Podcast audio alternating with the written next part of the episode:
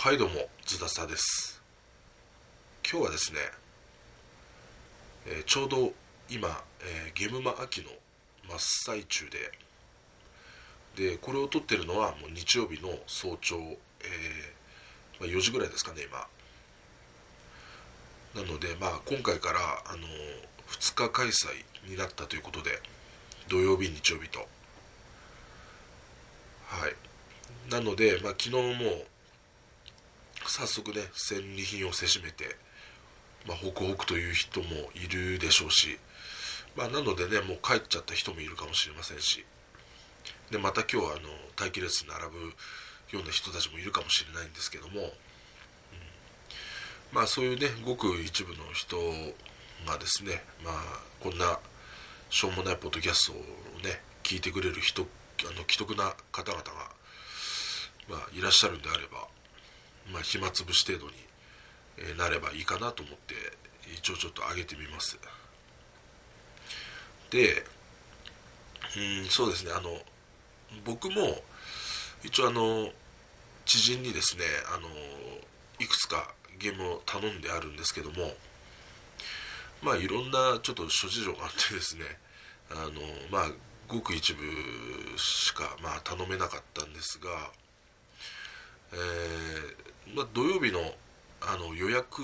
なんで、まあ、多分買えたとは思うんですけども、うん、で、えーっとですね、まあ、何、うん、あんまり、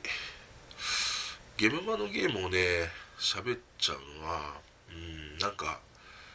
こう、宣伝みたいな感じもしちゃうので、あんまり、その、うん、まあ、できれば避けたいというかね、うん。えもうなんか露骨な宣伝目的のためになんかフォローしてくる人とかも僕はもうフォローを返さないので、まあ、あんまりちょっとそういうところに関わらないようにしたいという意思もあるんですけどまあでもせっかくねあのゲームマ当日なんで何にも喋らないのもなんか、えー寂しいということなんで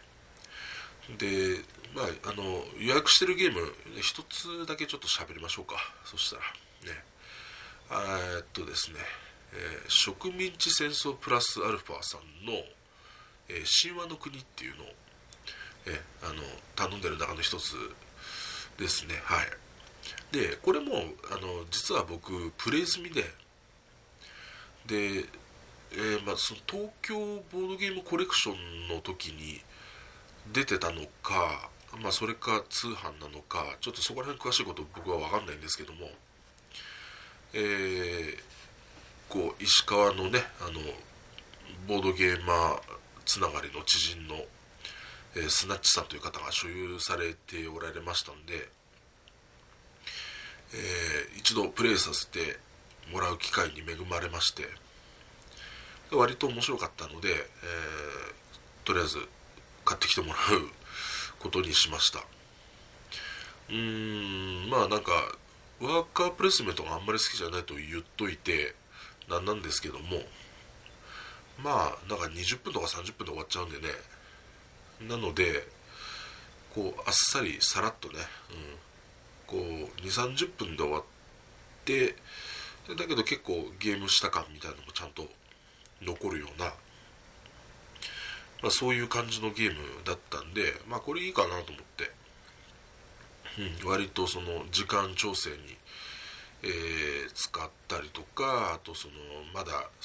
えーそういう重ゲーというかゲーマーズゲームみたいのにまだ、まあ、チャレンジしたいんだけどまだやったことないっていうようなそういうね初心者の方とかに、えーまあ、ワーカープレスメントっていうのはどういうもんなのかみたいなのを多少こう入り口というかね、うんそういう感じにでが導入できれば結構使い道があるかなと思ってそういうオープン会とかでね。うん。でまあ、うん、自分でやってもそこそこねあの面白かったんで嫌味のない、えーあのワーカープレスメントまあダイスプレスメントっていうかな、うん、だったんで、うん、まあ頼みました。はい、うん、でうんまああとそうですね。あといくつか頼んでるのはちょっとまあまあ黙っときますか。まあそういうのを頼んどきましたよというようなまあ話で。で一旦こう置いときまして、うん。えー、あとはね最近やったゲームっていうかほんとつい、えー、先日やったんですけどもえー、アンユージュアルサスペクツですか、うん。まあ、別に現場の新作とかそういうのではないんですけども。でしかもまあ元が出たのは結構2年以上前ですかね。2年前かな、うん、であの和訳シールみたいの貼ってプレイしてるのを横で見たことはあったんですけども、うん、まあなんか適当なパーティーゲームかなみたいな感じで、うん、でなんかあの横で見てるとねあんまりなんか犯人を当てれなかったのでなんかそんなにどうかなと思いながらその時はまあスルーしてたんですけどね、うん、まああのつい最近あのテンデイズさんから日本語版が出た、まあ、新版の日本語版が出たということででまたやられた方もね多いんじゃないかと思いましてで僕自身もまあようやくそれやる機会に、はい、恵まれましてで先日まあプレイしたんですけどもそうですね、一言で言うとえー、なんすかね偏見モンタージュみたいな、うん、変変形じゃないですよ。変形じゃなくて偏見モンタージュ、うん、とにかく あの12枚のその容疑者のその、え容疑者画像というか写真というか、うん、その顔の絵がありまして12枚ね。でえー、っとまああのいわゆるマスター役的な人は、まあ、犯人が分かってるんですけども、えー、でそれをなんかこうお題カードみたいのを引いてね、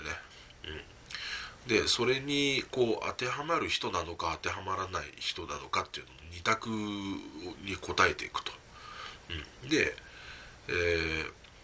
その当てる側の人たちは、えー、こう消去法でね、うん、犯人を絞っていくっていう、えー、そういう感じのゲームですね、まあ、例えば似顔絵探偵みたいなああいうゲームだとあのー、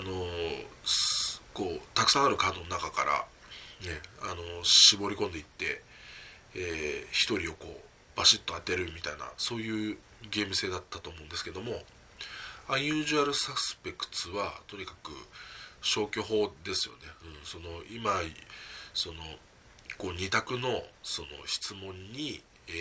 ー、マスターというかこう目撃者というかその人が答えたものに当てはまらない人たちをこうバッサリ切っていこうと、うん、で枚数はその1枚以上っていう縛り以外はないんですよね、うん、最低1枚はあのこう切らないといけないんですけどもなんやったらもういきなりズバッと11枚とかやれんことはないんですけどもうん。当然その2択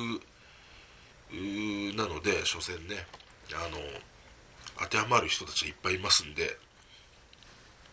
そんな1回や2回の質問ではなかなかね絞り込んだりはできないと思うんですけどもうん。そうやって消去法でねあの無難なこう選択肢をどんどん消していくみたいな、うん、そういう、まあ、ゲーム性なんですけども、えー、それがね、あのー、もう 何のその何ていうか質問カードというかお題カードみたいのがもう何の根拠もないですよね。なんかその人はなんかパーティーをやらやらなさそうかどうかとか あのえー、なんすかねそのあのバイリンガルかどうかみたいなその自分母国語以外を喋れそうかどうかみたいなやつだったりとか要するにななんかそのコレクターなんか何かをコレクションしてそうだとかなんかサークルに入ってそうかどうかみたいなそれをまあ「はい」か「いえ」かだけで答えていくんですけども。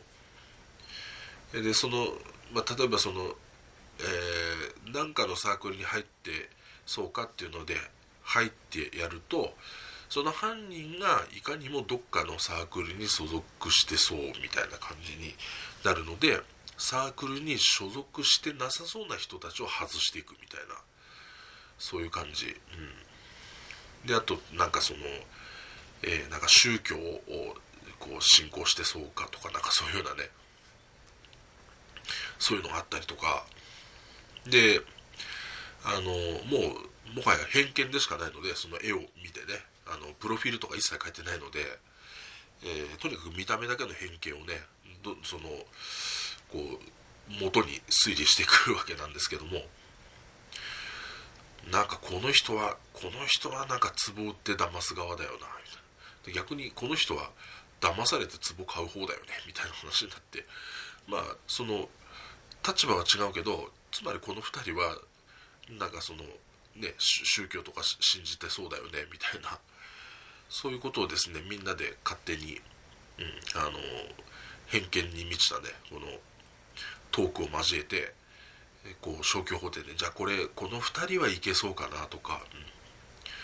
うん、この人は頭悪そうだから みたいなちょっと外国語は喋れなさそうだよねみたいな本当に単なるもう偏見なんですけど、まあ、その、うんまあ、偏見モンタージュですよね、うん、その目は狐目でしたとかそういうのじゃなくて、えー、まあ、とにかく偏見で、うん、そのこう正解に近づいていくみたいな、うん、そういうゲーム性でしたね、うん、でまあなんかちょっとその似顔絵探偵っぽくもあり、まあ、コードネームっぽくもあるゲームだなと思ったんですけどもあのそのコードネームはもとより似顔絵探偵よりも、えー、まあ、手軽っちゃ手軽ですね。プレイ時間はそのどれよりも短いですね。1ゲーム終わるのが、まあ失敗したら即アウトっていうところもありますしで結構何人ででもできるんですよね、うん、であのー、なんですかね。例えば似顔絵探偵とかだとその記憶力が結構重要だったりもするし、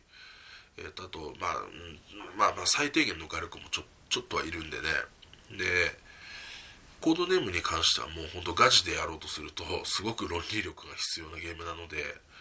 場合によってはちょっとねガチになりすぎちゃって、うん、あんまりこれパーティーゲームって感じしねえなみたいな感じになっちゃうんでなんかね負けたら負けたで悔しくて結構負けたチームがおつやんみたいな状況になったりとか、まあ、そういうこともあったりしますんでね、うん、それから比べるとアンユージュアルサスペクツはかなり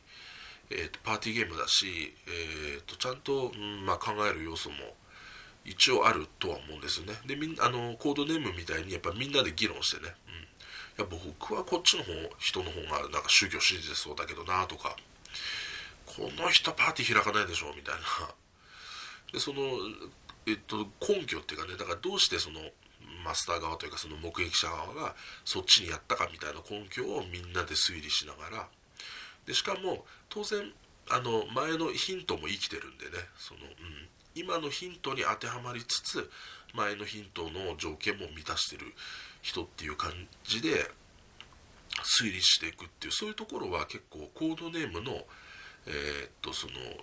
こう何て言うかなその肝というか、うん、あのゲームの根幹部分は多少似てるかなと。そういう部分ではね、うん、ありますね。で、えー、まあだからコードネームをもっとその、まあ、コードネーム自体もパーティーゲームじゃあパーティーゲームなのかもしれないんですけど、うんまあ、よりパーティーゲームに寄せたって感じですかね、うん、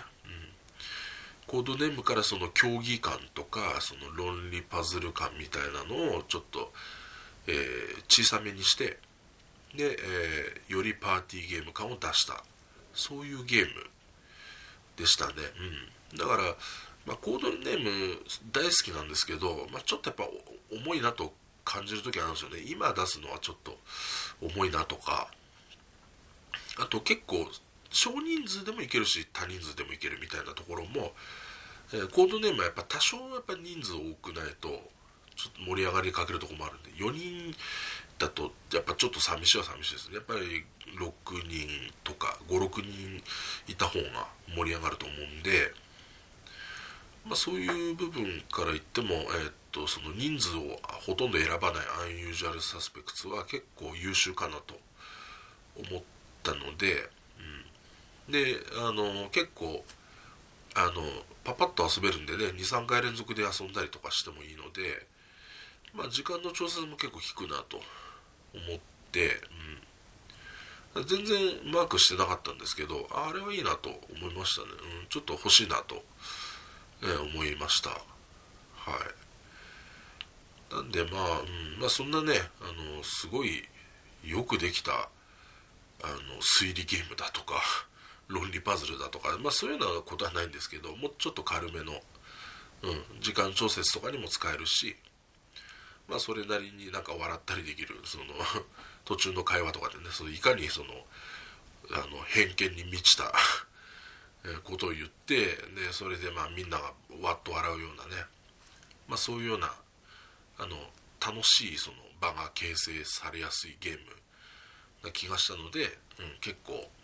いいかなと、うん、思いました。はい。でまあなんかすげえ短いですけどもうアップしなきゃいけないので私もまあなんか微妙にも眠たいんで今回はまあここまでにしときたいと思います。まあ、神話の国っていうゲームを予約してますよっていうのと、まあ、最近やったゲームだとアンジュアンユージュアルサスペクツが面白かったと、まあ、そういう話ですね。はい、えー、では今日はこの辺で、えー、終わりにしときます。それではまた。